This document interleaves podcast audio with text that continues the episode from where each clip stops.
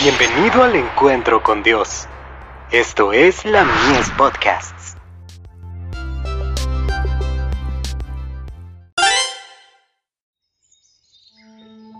La maravillosa gracia de Dios. La prueba de la lealtad. El que tiene mis mandamientos, y los guarda, ese es el que me ama, y el que me ama, será amado por mi Padre, y yo le amaré, y me manifestaré a él. Juan 14, verso 21. Es esencial que cada súbdito del reino de Dios sea obediente a la ley de Jehová. El hecho de que la ley es santa, justa y buena, debe ser puesto de manifiesto delante de todas las naciones, las lenguas y los pueblos, delante de los mundos no caídos, los ángeles, los serafines y los querubines. Los principios de la ley de Dios se manifestaron en el carácter de Jesucristo, y los que cooperan con Cristo, llegando a participar de la naturaleza divina, desarrollan el carácter divino y se convierten en una ilustración de la divina ley.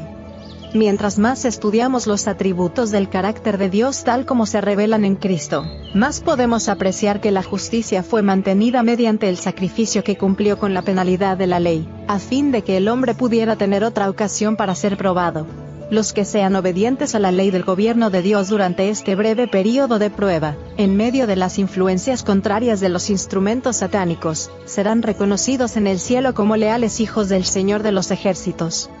Somos propiedad del Señor tanto por creación como por redención. Somos totalmente súbditos suyos, y sometidos a las leyes de su reino. Que nadie dé cabida al engaño de que el Señor Dios del cielo, y de la tierra no tiene ley para controlar y gobernar a sus súbditos.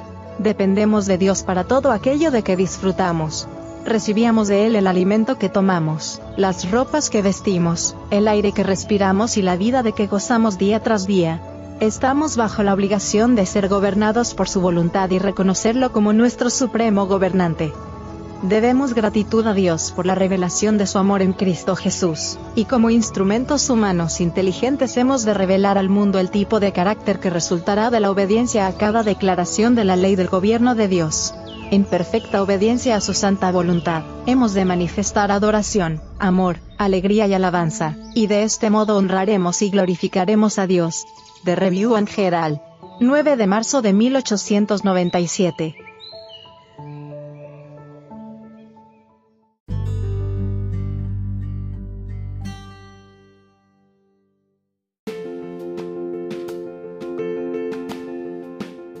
Visítanos en www.ministeriolamies.org para más contenido.